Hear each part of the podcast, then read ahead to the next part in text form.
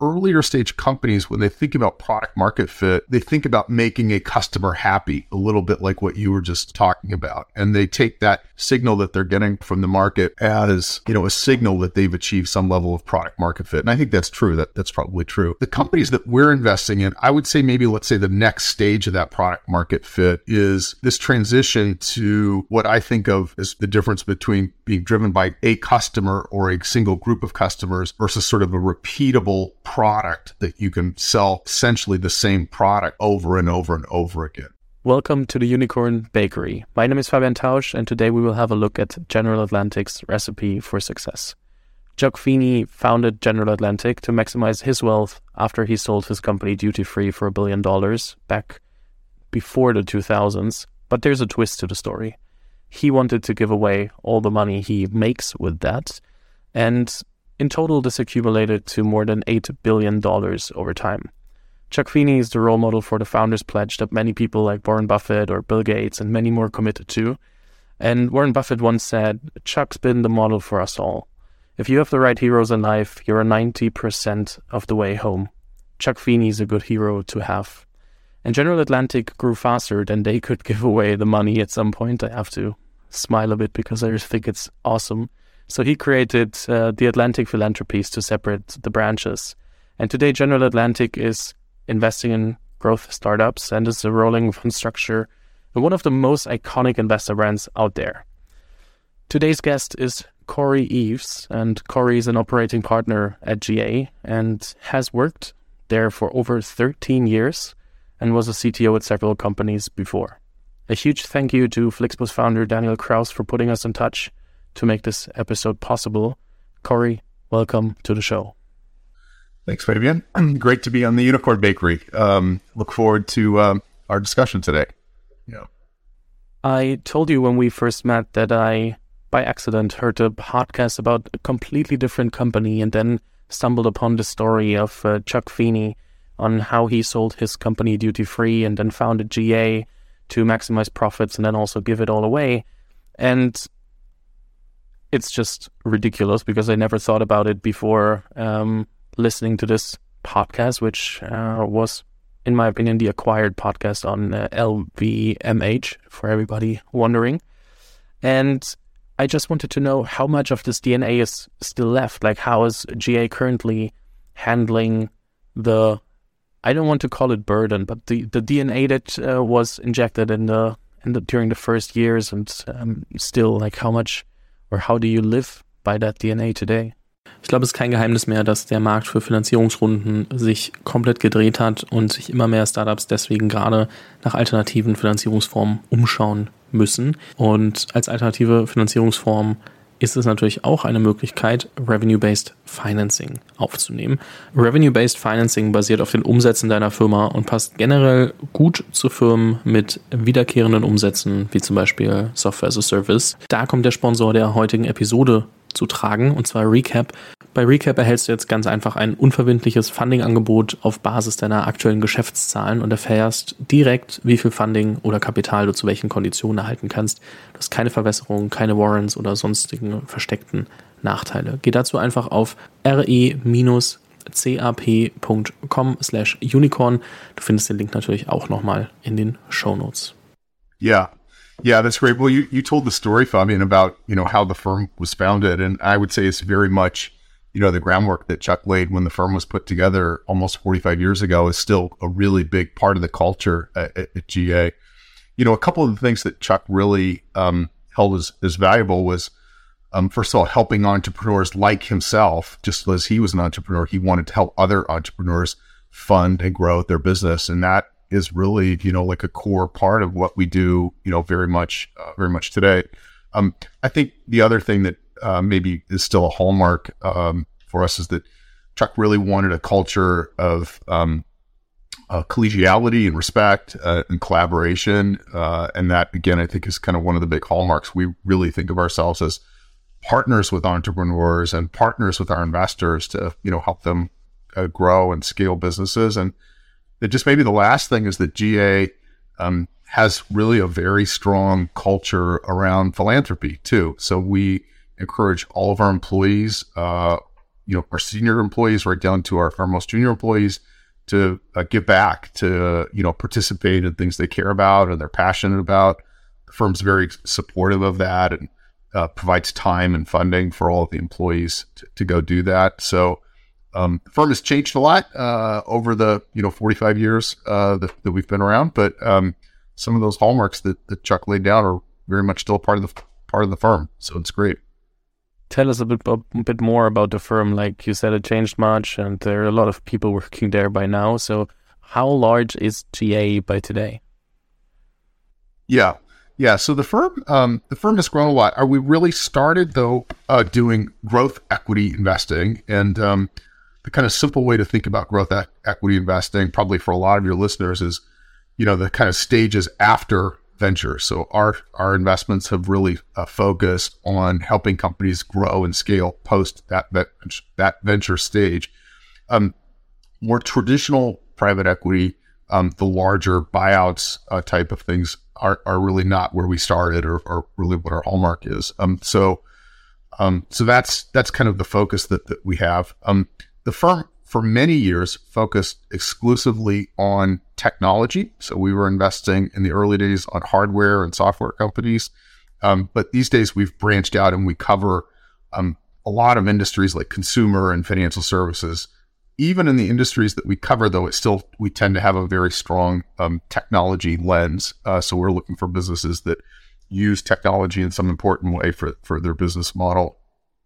And then maybe the last thing I would highlight is really the global nature uh, of GA. So as the firm has grown and scaled, um, we were one of the first firms uh, to open offices and start doing investments in India, in China, in Brazil. And if you look at our investments uh, today, um, actually uh, more than half of our investments are outside the U.S. and they're uh, with with that global footprint. So if you put all that together, uh, a focus on technology, a focus on growth, and a global footprint, um, the firm today, um, just in terms of size, we manage uh, north of 70 billion in assets um, and have um, several hundred employees uh, around the world who, who focus on our investing program. Yep. It's a little thumbnail sketch on GA. That that's so crazy. I think it makes sense to to ask about the like the fine line between venture and growth equity because I, it's not that trivial to say, hey, it's a, B, or C, and then you're absolutely certain that it's uh, growth equity rather than venture. So how do you define the the line between venture and and uh, growth equity? When is growth equity the right um, fundraising or let's say capital source for for startups? Yeah, yeah, it's a great question, Fabian, and and you're right. It's not a uh, there's not a bright line, let's say, between venture investing and, and growth equity investing you know, one of the ways we think about it is we think about it as the type of risk that GA is, is taking um, in these investments. And, you know, in the early stages of a business, uh, in the growth, I'm sorry, in the uh, venture and seed stages of a business, um, there is uh, a lot of risk around just the ability of the company to build a product or service and then trying to fine tune the product market fit of, of, of that service. Um, in the the distinction I would make in the growth equity phase of investing is a lot of those issues are typically worked out. Like the company is closing in or has a good product market fit. Um, and the risk we're taking then is about how, helping the company actually grow and scale, largely um, grow their footprint, grow their customer base, grow their geographies um, o- over time. It's execution risk maybe versus product risk is, is maybe one way um, one way to sort of think about the difference between those things. another lens, or kind of maybe another way to think about it, is by the size of the funding. Um, and this maybe translates again for for entrepreneurs a little better. Um, you know, the smaller end of our investments would be, let's say, in the thirty to fifty million dollar range, and scaling up uh, uh, from there. And just based on that size, you can tell that that's you know pretty far beyond the typical size of typical venture investments, seed investments. Does that make sense? Hopefully that, makes sense. Uh, do you have an upper limit for your investments as an initial ticket? Uh, there's no practical limit. Um, you know, our larger investments uh, would be several hundred million dollars, uh, but um, you know, it would just depend on the business. There's for companies who are raising money, uh, at the size that we deal with, that the, generally the upper limit is not really a problem uh, for, for, us. Yeah. It sounds so crazy when when you sit there and say, "Hey, yeah, we we could do a lot of money as a as an initial ticket." It's it sounds so surreal. So talking about uh, so much money, does it feel that surreal when you decide to invest, um, let's say, several hundred millions in a venture? Um, well, surreal is probably probably not the right word. It's very you know, thoughtful and considered uh, on our part. Um, but it really just comes down to what the company needs, you know, to grow and scale the business, and that's um, kind of what the what the governor is. Um, our deals have grown over time as the as the firm SGA itself has scaled and grown. Um, it's given us an ability to do um, to do larger deals. It's also given us ability, I, I, think, to invest multiple times over the life of a company. Um, so if a company comes to us when they're small and maybe needs a relatively small amount of capital, oftentimes we can provide multiple rounds of funding for them that can take them all the way to, you know, perhaps an IPO or something, uh, you know, out, out the other end. So yeah, the investment size is usually something we focus on more on the, on the lower end. And to be honest, one of the things that we're often trying to do is find investments that are big enough. Uh, you know, is to find investments where we can put a sizable amount of capital to work to help grow and scale a business is one of the things we spend a lot of time kind of thinking about at GA. How does the return expectation in from a growth uh, equity uh, investment differ from a venture investment? Yeah, yeah. The way I would say it differs is um, it's a narrower risk window is maybe one one way to think about it, which is to say, you know, we uh, uh we would focus on getting, you know, returns uh, in the you know teens and twenties as a, a, consistent set of, of, of, returns for the investment. We we don't the, the venture world tends to have a wider dispersion of investments. When they make investments, the return expectation would be uh, that they would have a handful of investments that would do exceptionally well, um, and then a handful of investments that may be in the middle, and then often some investments in that world that don't do very well, and that sort of averages out to a certain performance. In the growth equity world, it's a much tighter band. So uh, we tend to um, not have things that you know are kind of moonshot type you know investments. We generally try and avoid those things. Have good, consistent, high returns. Um, but we also really try and avoid binary bets that cause the low end, which is investments that would you know go to zero or or um, have really poor returns. So it's that's a little how we we sort of think about the return window for uh, for expectations. And I think one additional question until I finally ask what kind of startups you're actually looking at. But before you said you look for product market fit and uh, try to de-risk as much as possible in like if product market fit is there or not. And what I see nowadays is that like every investor as early as possible talks about product market fit. And I think there are different stages of product market fit. So yep. um, it's definitely completely different from from the seed uh, indicators of product market fit. So it would be very helpful if you could define how you at GA think about product market fit for your stage. Yeah. Well, Fabian, before I answer that, tell me a little when we, I do, I'm not as familiar, familiar as you might be about uh, seed and venture investors. G- give me a little sense of what they think about when they think about product market fit. I think they look about the first indications of very well or very good customer feedback, first indications of, okay, people want to buy it and, and tend to love the product, and um, try to find indicators for product market fit. And when they think about a product market fit fully, they're like, yeah, now we have dozens, hundreds, thousands of people using the product and loving the product. But I think it definitely differs from I need 50 to 100 million or 200 million to invest into my startup and grow from there versus, okay, now I have the feeling of I've found the right messaging for the market that I'm serving. And I think that differs uh, completely um, in at least my opinion. Yeah. Yeah. That's helpful. Yeah. That's really helpful. I, I the way I think about it a little bit is, um, you know, I think a lot of our companies are, you know, what I see is that earlier stage companies, when they think about product market fit, um, they think about making a customer happy, a little bit like what you were just talking about, and they take that signal that they're getting, um, you know, from the market, um, as uh, you know, a signal that they've achieved some level of product market fit. And I think that's true. That that's probably true.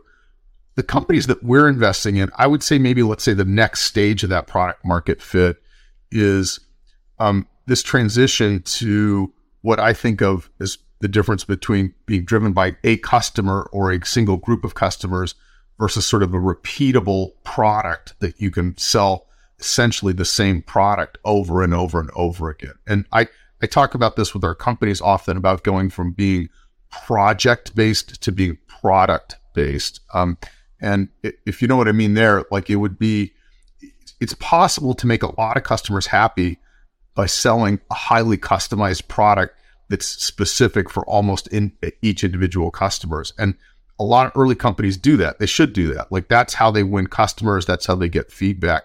But ultimately, they sort of need to transition to being able to listen to a broad group of customers and then distill that down to a single product or service or a group of product and services, and then be able to sell that over and over and over again. That's that transition is really like when we think about product market fit, that's sort of the the hurdle, let's say, that a lot of our companies are either um, about to get over or just getting over by, by the time that we, we invest. And the reason that's so important is because that's what drives scale. Uh, if companies are, you know, if their product is essentially customized uh, for each individual customer, it's really hard uh, to get that to scale up and to get get efficiencies on it. So that that's maybe one one way to think about it. The other way I would say to think about it is we look at um, the gross margins or the economics of, of, this. And, you know, it's not enough to scale a company to just get somebody to buy it. Um, uh, if you sell something at the right price, most people will sort of buy anything. Uh, and so the idea is, can you sell it at a price on a unit basis that actually, you know, generates margin and, and generates income uh, uh, uh for the business? And um, and so that's a question largely about you know gross margin uh, and efficiency in the you know production and delivery of the product or service. And so that's that's maybe I don't know if that makes sense, but that gives a little bit of a lens of kind of how we start to think a, a little bit more about a product market. I have two angles to to ask right now. The first is on the margin side. I know that there are so many different verticals and uh, so many different business models, but is there what does a healthy margin look like for you so that you're like, okay, for this business model, it makes sense to think this further? Yeah. Yeah. I think the answer to that question, Fabian, um, depends entirely on the business model. Um, and um, we spend a lot of time at GA thinking about the different types of, of business models that, that, are out there. Um, and, you know, uh, the when we think about those business models, that's going to drive the set of metrics and the margin expectations for, for the business. And just to throw out a couple of examples, you know, if you're a, let's say, a more traditional enterprise software business, um, you know, there should be margins there in the 80s or 90s, uh, uh, for example. Um, you know, if you're a transaction business, like a business that is, you know, Square or somebody like that, you know, those are margins where there's very high volumes, but the take rate in those businesses might be one to three percent or, or, something like like that. So, you know, I, I think the margin expectations just entirely are based on you know kind of what the business model at, in the market would be um, go, going into it. Um, it's hard. It's really hard to, to, generalize those. The business model question is um, it's a really important one, and it's a fundamental fundamental one of the kind of three or four core things that we look for in a, in a new investment. One of the most important ones that we think about is, is the type of business model in, in the business. I have the feeling, and I'm not sure if you you have the same, but that a lot of founders think, "Oh yeah, we need this business," and never even think if it's mathematically, um, yeah, a good idea to do it. Like taking out a napkin, doing a few um, like uh, mathematics and like okay i have uh, this cost and i have this revenue potential or per customer. So can i even if i scale it um, be profitable? And if you're not using a napkin you could also do it in excel. But like figuring out is it actually a good business even when i scale it? And what are my assumptions? And i have the feeling that a lot of founders especially the ones that started in 2020 2021 because it was often like it, it was obviously a hype cycle often don't really understand their own business case. Yeah. Yeah, I think you're exactly right. I think that's that's very true, and you know we've seen that in other times when the market was at these sort of peaks in, in volumes as well. Um, you know, I I can think back to one business that we looked at, uh, maybe in the last bubble, let, let's say, and it was an e-commerce business, and you know, at a gross level, they were essentially selling hard physical goods at a loss on a unit basis. Um, and, you know, all their fundraising deck was talking about, um, you know, revenue growth and market share growth and, you know, the phenomenal scaling that the businesses had. But, you know, that's like selling dollar bills for 50 cents. Uh, you know, it's, uh, it's pretty easy to make that work. And that was just a business that, you know, even when it scaled was not going to, um, ever be a viable business going forward. Um, so needless to say, that's when we passed on. That that was not one that we we we invested in. But I think you're right. I, I think just taking the time to think about that is is really important. Um, we the risk of using some buzzwords. You know, we talk about that as the unit economic model. Um, you know, which is like being really clear if just on a single customer basis, what are the economics for that? Uh, another way to think about it is, um, you know, we have several businesses um, in healthcare, for example, which are based around physical locations, physical centers to see see patients, and you know you can do the same sort of modeling on a per location basis. You know, if I invest a certain amount of capital in a business to you know build a building and open a center and hire employees, there's typically a J curve of uh, you know when that uh, particular location starts to be start to be profitable uh, and being able as an entrepreneur to really understand that and communicate that clearly, I think is is super important. And then the you know profitability levers of the business become just a function of how many of those clinics you know they might open over time, for example. Um, but being able to disaggregate that to a per clinic basis is is really important. I also think it's a very important differentiation that I always want to highlight. We're not talking about being profitable super early. We're talking about figuring out if I can build what I want to build profitably so that I know at some point this clinic earns money and I know that I have to invest first because a clinic doesn't uh, come up from nowhere. But I know, let's say, just as an example, after four five or 10, 12, 15 years, it might become profitable. And I know it because I've done it. And then now I know that I can start one clinic after another. And it's more on a can I prove that it's something that may work and at some point cover all the expenses we have for team, for marketing, for setup costs, etc. And I think that's something that founders often get wrong when they get asked about profitability or a path to profitability early on. That they think, oh, why should I like try to do everything profitable from day one? And it's more about proving that the economics might work. Yes, very well said. I think you described that exactly right. Um, and to just take that one step further, you know, then the question of when you eventually do become profitable, to stick with our clinic example, really is all about the pace and timing of opening clinics.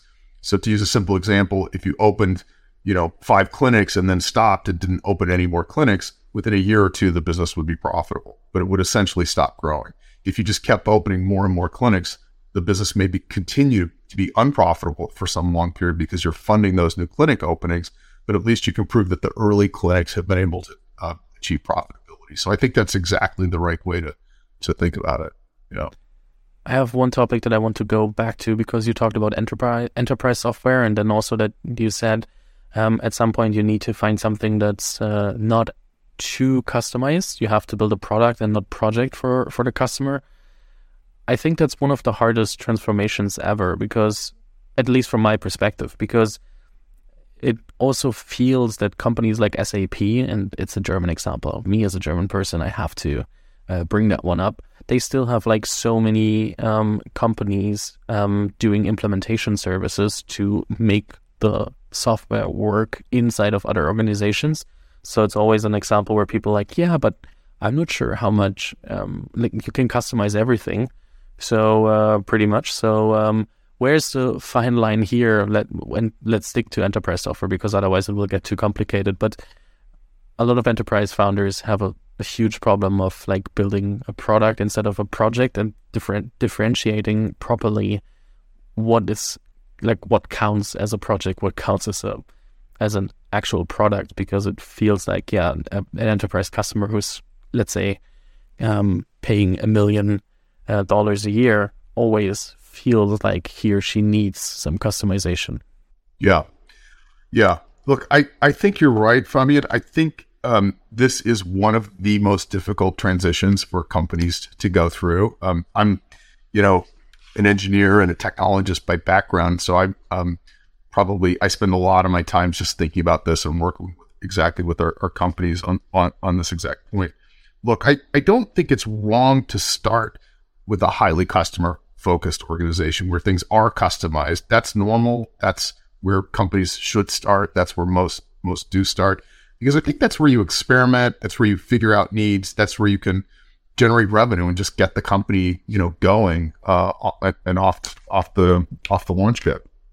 Um, I think to scale it though, um, you do have to uh, sort of make this make this transition. And um, you know, one of the starting points, just from a product or uh, technology perspective, uh, is you know designing the product uh, early on so that the product itself can be um, configured uh, as as much as possible.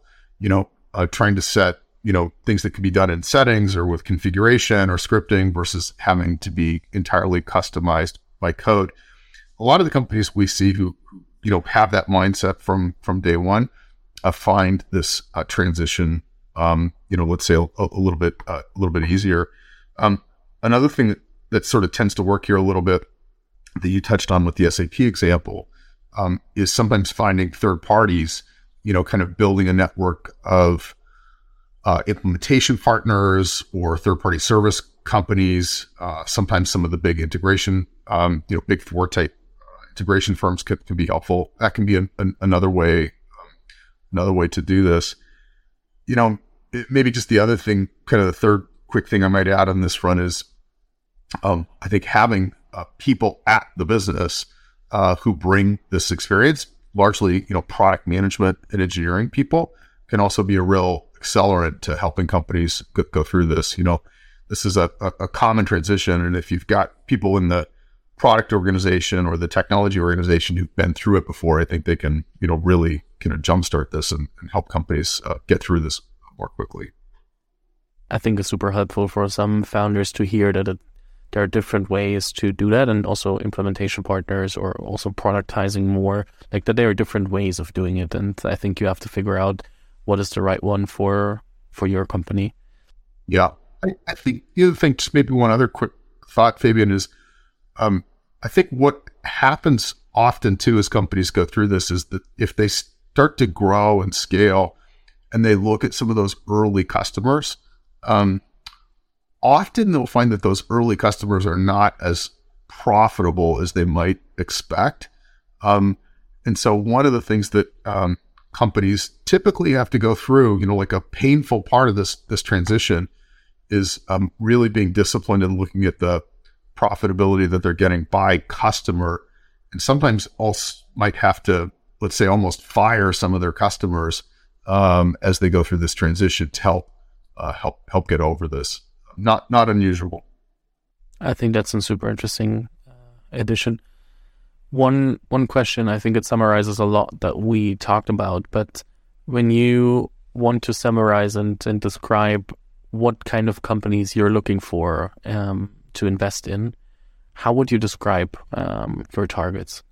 Yeah, so I would say we look at. I tried to think of a um, sort of a, a, catchy way to think about this, and I, will offer up maybe four M's that we we think about. Um, so the first is market. You know, we try and think about the to- the total market size. Again, at the risk of using some of the buzzwords, it's you know total available market, service available market, um, service obtainable market. You know, it's it's looking at if the company were to scale and win significant market share, what would that what would that look like? So we spend a lot of time, you know, uh, thinking about that.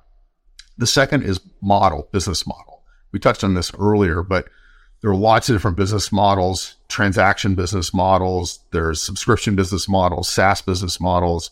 Um, and the business model of the companies that we look at is one of the things that we spend a, a lot of time uh, thinking about.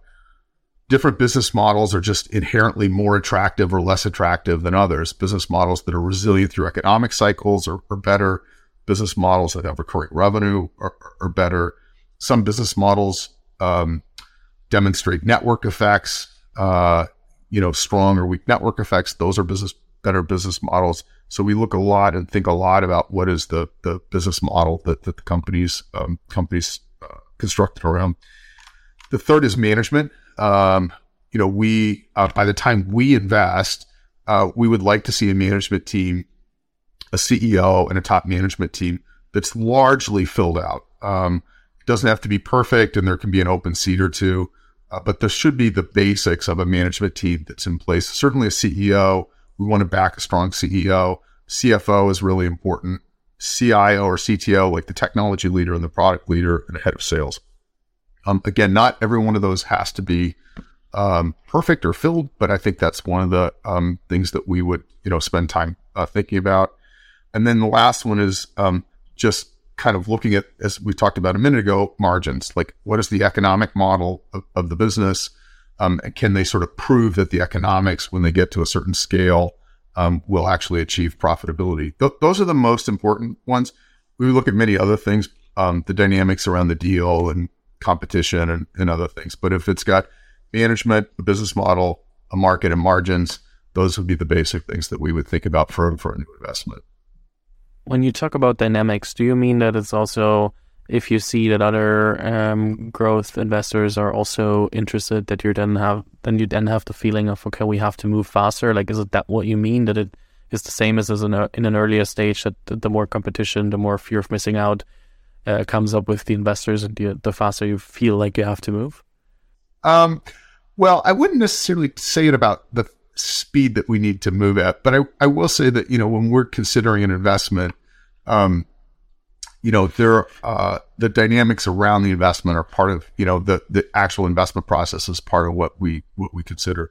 There are some companies that, you know, go into that investment process, um, and they're just hundred percent about, you know, an economic decision about maximizing price, um, and I think other businesses are more thoughtful. They're trying to choose a long term partner.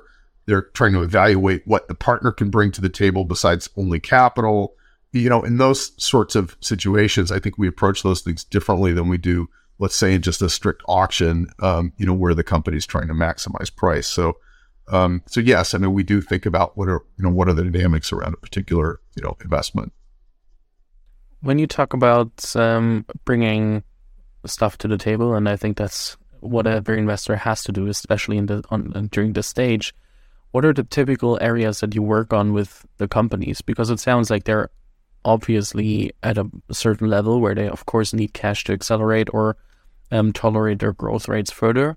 At the same time, no business is perfect. So, what are the typical areas that such growth businesses have to work on after an investment? Sure. Yeah. Well, look, I mean, I think it's capital is kind of the starting point, and obviously, as we touched on earlier, we can provide funding.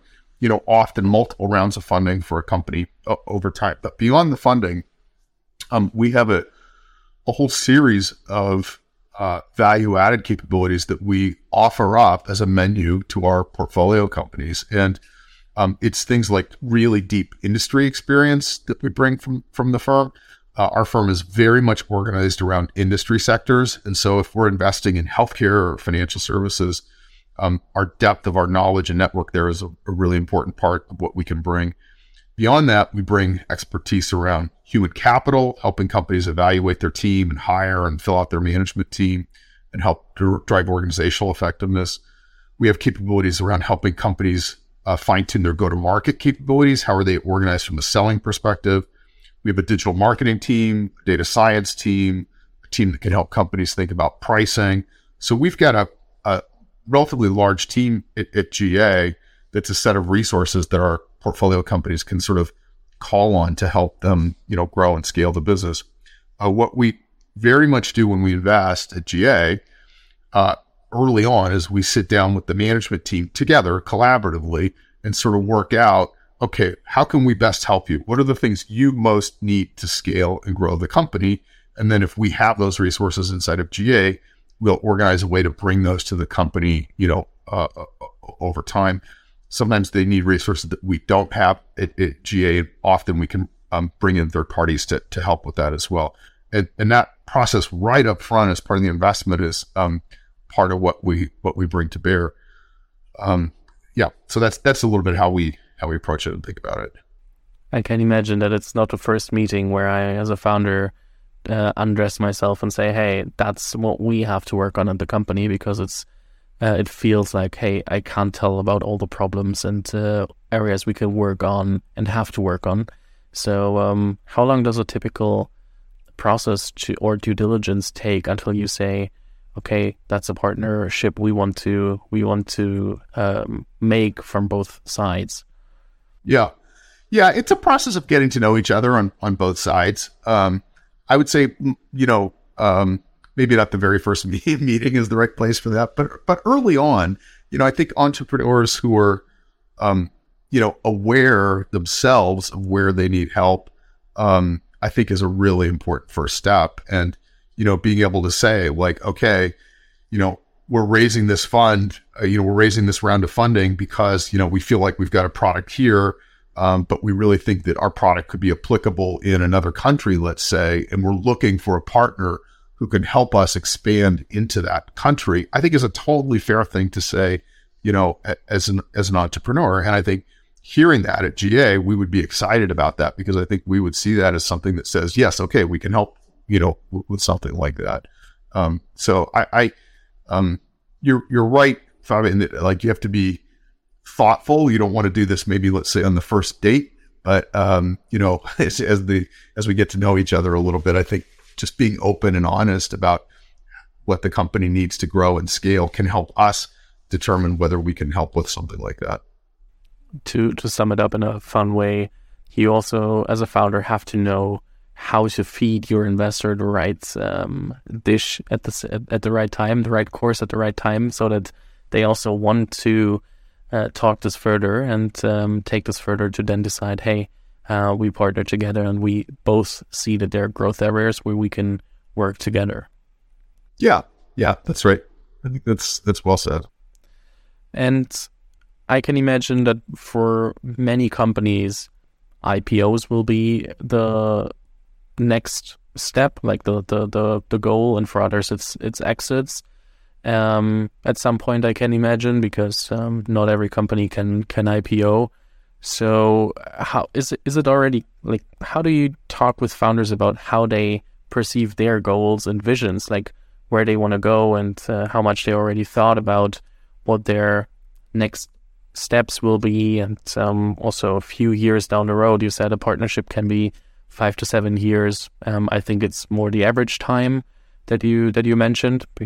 There will be extremes in, in both ways, but um, so how do you talk with founders about vision? Yeah, yeah, it's a good question. Um, I think you know maybe as a starting point, I'd say we we tend to not um, maybe focus on this as the most important topic. Like a little bit of our philosophy at GA is, you know, that if we build a great company with a great management team, that um, there will be multiple options for exit d- down the road. So it's it would be pretty rare that we would go into a company, let's say on day one, with a vision that said, okay, five years from now we're going to sell the company here. Like we just don't tend to really think about it uh, in that in that way.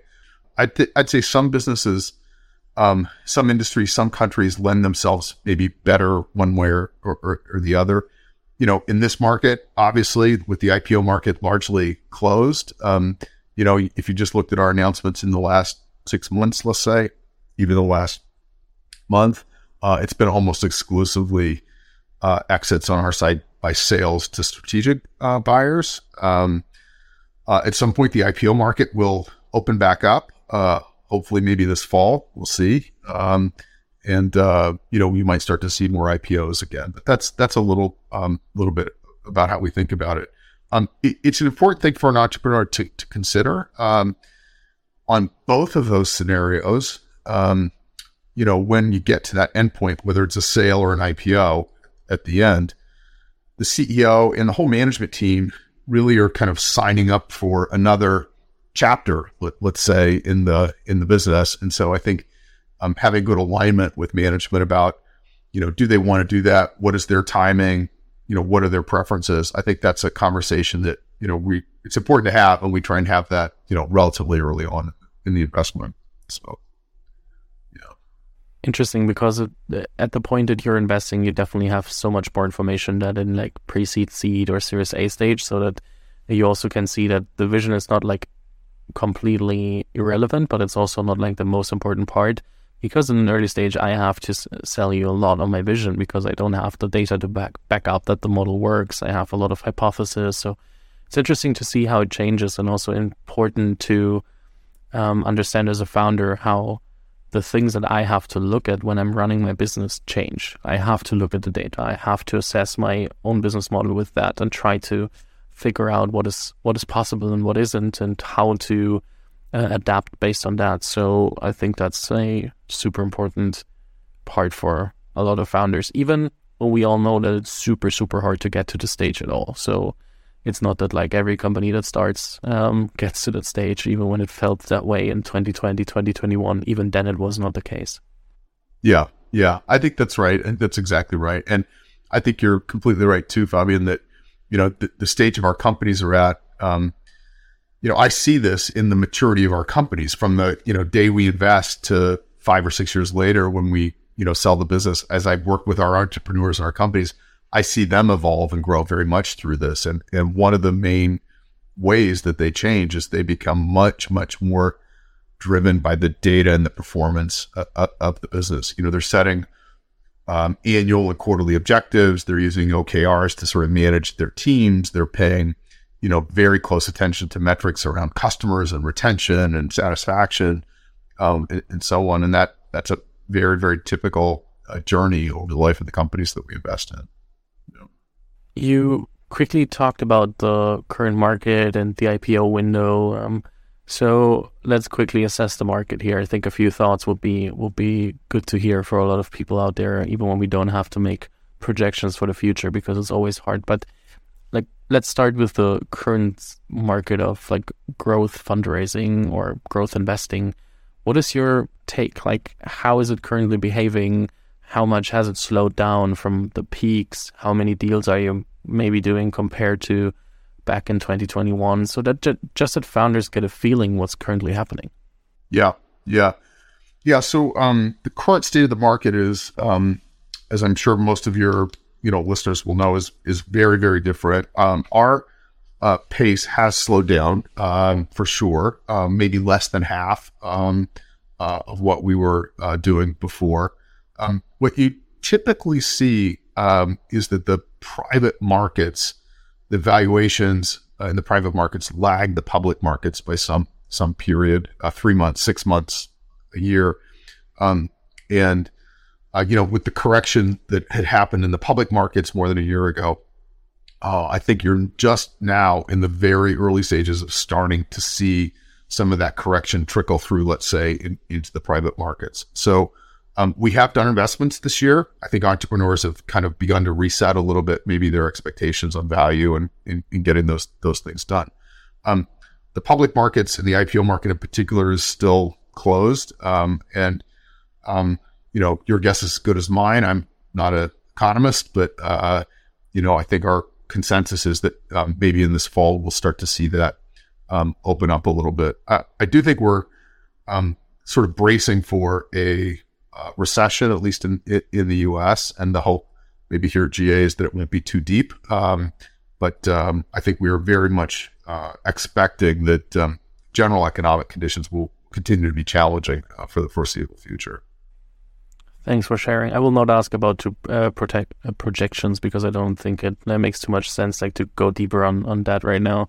Yeah, I'm not sure I could offer anything unique on that front anyway. So I know there's also something that uh, people tend to like. Yeah, let's uh, let's rather not do it. I I might uh, not like what I said a month a yeah. month ago or stuff. So therefore, um, but you said you, it slowed down fifty percent. Um, so to to get a like an understanding what that means, how many deals are you making a year? Uh, I hesitate to put a specific number on on the deals that we, we would make, but um, because it really depends we have many different teams at GA across different sectors and geographies, and they all have their own sort of pace of deals. So it's a little tough to, to generalize the actual number of investments. But but as a general rule, think of it about a half the pace that we would we might have done uh, before. But we can ask, how many deals have you done in 2021? um, that should be an absolute number. Uh, I don't know the number off the top of my head. Is it more like 10? Is it more like 100? Is it more like 500? Just to get a general understanding. It's super hard to for others to to uh, to know. Yeah, I, um, I would say in general, in the you know 20 to 50 range uh, would be the number of deals maybe that we would do. Yeah. Sorry for pinning you down. I just think it's it's super helpful. Yep. Have to have to laugh a bit, but um, one one question further, like going away from from the numbers, but I think it's it's helpful. Um, let's say you want to pick twenty to fifty to just quickly stick with the number, but uh, ventures. That means you have to look at a lot more companies. So, how are you at uh, GA assessing to monitor the market and to figure out and identify who you want to talk to first? Yeah, yeah. So, um, we do this largely. Um, we do this largely by industry. So a, a, lot of GA is organized specifically by by industry group. Um, little more so in the U.S. than, than outside the U.S. But um, generally speaking, we're very strongly organized at GA by sector, industry sector, um, and each one of those sectors at GA um, sort of has as a let's say a core responsibility of of that team um, to monitor the market and pay attention to companies that are that are in the space. Um, and so they're um, through our own you know teams here at GA, they're doing that kind of all day, every day. They're you know scanning the news, talking to entrepreneurs, talking to banks, going to conferences, reading about research in the space, talking to consultants. I mean, they're doing all those things to try and keep their you know fingers, let's say, on the pulse of of all the different um, companies that, that are out there um, our, our teams very much try to meet companies months or years even before they need to, to raise capital. That's how they get to know the entrepreneurs. That's how they get smarter about the market. Um, and so it's um, actually pretty easy to get connected with GA, I think. You know, it's we're always happy to talk to an entrepreneur, always happy to talk to, to a company. Um, and if one of our employees doesn't find the company uh, themselves, um, usually our uh, our front door, let's say, is pretty pretty wide open uh, to come in and have a conversation with us. So, um, so yeah, it's something we spend a lot of time on, and I think we do a really good job of just trying to keep an eye on kind of what's out there from a, from a market perspective. So you get to know the companies quite early. You then, um, let's say, monitor them, and whenever you get a signal that they're fundraising um, for their growth round, um, you already know the company and want to uh, know if you want to get in touch or not. Correct. Yeah, that's exactly right. I think that's crazy because a lot of founders sometimes also might not know that, uh, like how well some funds really monitor the ecosystem because it sometimes feels like an accident to get contacted by a fund and don't really know about the strategy behind and how they assess uh, markets. And um, I would say in a perfect world, you're only investing in um, the, you you know the market. You say, okay, I want to invest, um, or we want to invest in this market, and we now talk to the companies that we identify that are in there, and we just want to, like, in a perfect world, you on, you only invest in the the best of these, like, let's say, five companies that survive to growth stage. So it's um, but it also sounds like a, a, a, very long race with a lot of other funds. Yes, yeah, I think all I think you described all of that, um, all that very well. Um, it, you know, if you just think about a little bit the fact that we're doing growth stage, a little bit later stage investing, it would be a little. It happens, but it would be unusual for a company to just like sort of appear at a stage you know, where they needed to raise the sort of funds that we're able to provide. Usually it's a company we know of. We've been watching them. They've raised a couple of early rounds. They're getting traction. Their brand is known in the marketplace. They're in the news a little bit. Like it's, you know, we're seeing these things typically as they're sort of coming up the curve uh, before they, you know, get to the size that they'll need funding from GA. So I think you're, you're exactly right. You described that well. It's also interesting because as we as you already have numbers and data, it's so different from from early stage fundraising where you're like, okay, It's also about how much do the the fund partners like me, and that's still the case. You have to have the feeling that you can work together in a great relationship.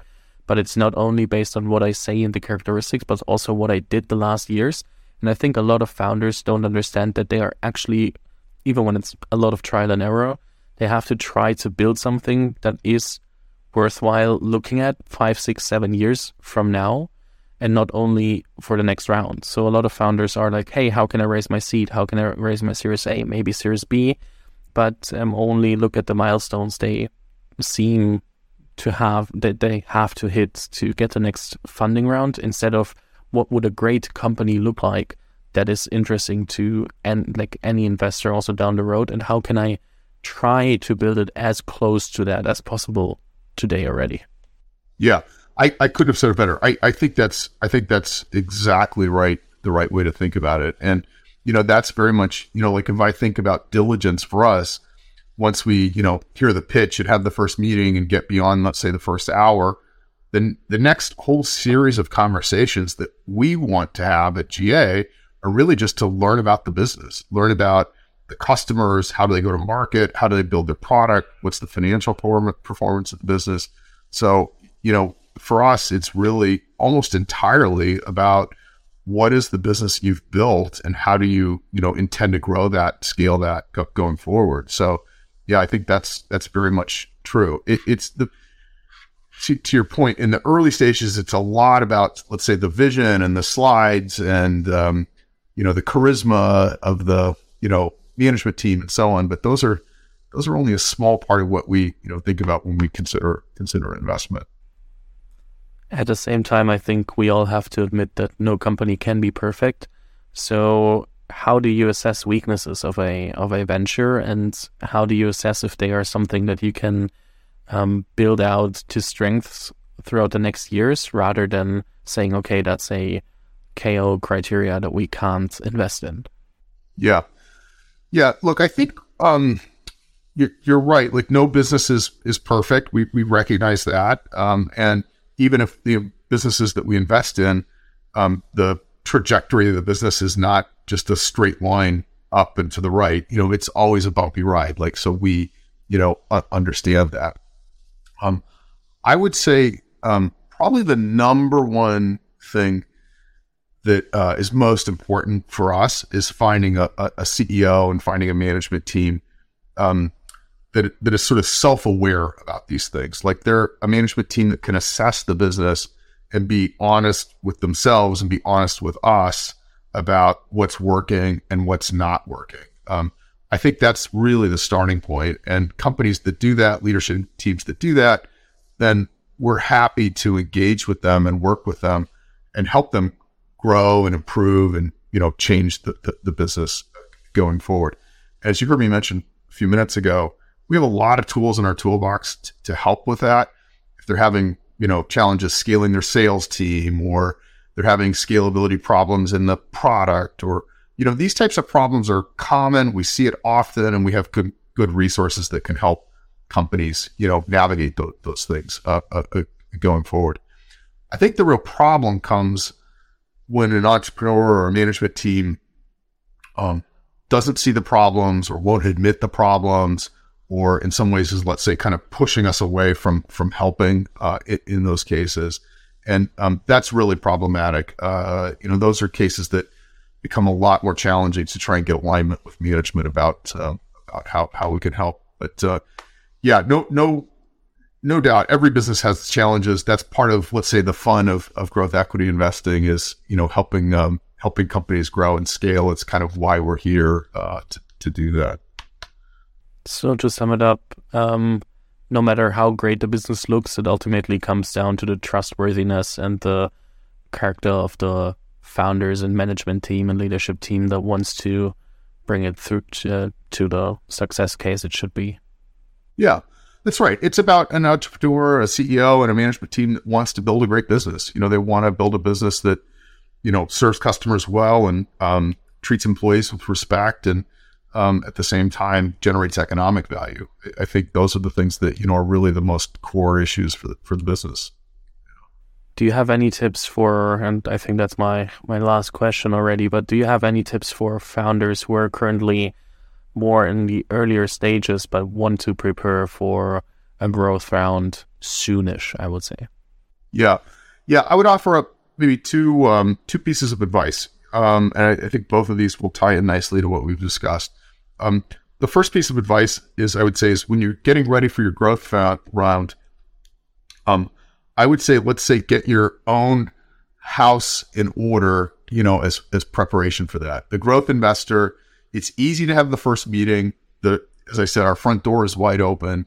But as you get to know the growth investor, they're going to start asking a lot of questions about performance, about customers, about sales effectiveness, about economics, about the product and its architecture and so on. And I think the more um, prepared and thoughtful a company can be for those questions, just the more smoothly that process w- will go.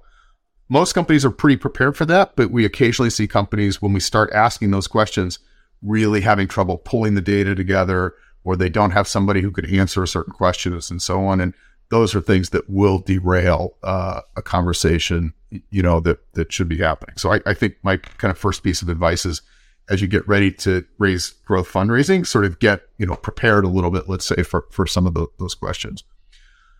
The second thing I would say is maybe turning it around a little bit. If I were in entrepreneur's shoes, um, one of the things I would want to do is I would want to evaluate the partner. I would want to think about General Atlantic or other firms that you would be raising capital from and really be thoughtful about can they help me grow and scale my business? Uh, you know, not just are they people I want to work with, but are they people who can really bring experience, bring tools, bring connections, of course, bring capital, but also bring the other things that I need for me to help grow and scale my business.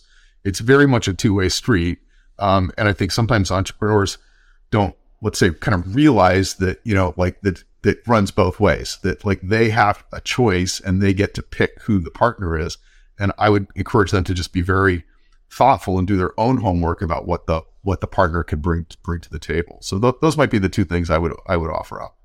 Thank you so much. I think that's uh, a very good summary of uh, what we talked about and uh, how to also have you have as a founder you have to think about okay who am I marrying uh, as you as you uh, called it earlier and I think you have to understand you're um, still on the journey for another five to seven years often um, even longer sometimes, and sometimes a bit shorter, but mostly mostly longer than than than shorter. And you have to be prepared, and you have to know what you want out of it, what you can bring to the table, how you can make it happen, what your um, what your commitment is to that, and um, you definitely need to think about that at least twice, if not more often, before you start reaching out, because otherwise um, people will will understand that you're not as prepared as possible.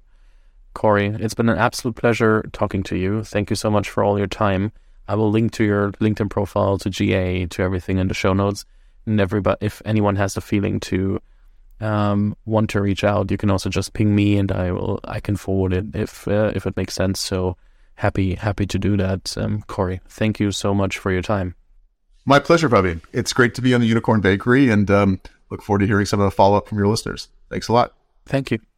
Vielen Dank fürs Zuhören. Falls dir diese Folge gefallen hat, dann musst du auf jeden Fall mal den Unicorn Bakery WhatsApp Newsletter auschecken. Dort bekommst du ein bis zweimal die Woche von mir äh, entweder eine persönliche Sprachnotiz oder eine Content-Empfehlung, Blogpost, Video etc. für Dinge, die du als Gründer unbedingt wissen, lesen, hören musst. Am einfachsten ist es, du klickst auf den Link in der Beschreibung und meldest dich an. Ansonsten kannst du auch auf jungthemapodcast.com slash newsletter gehen.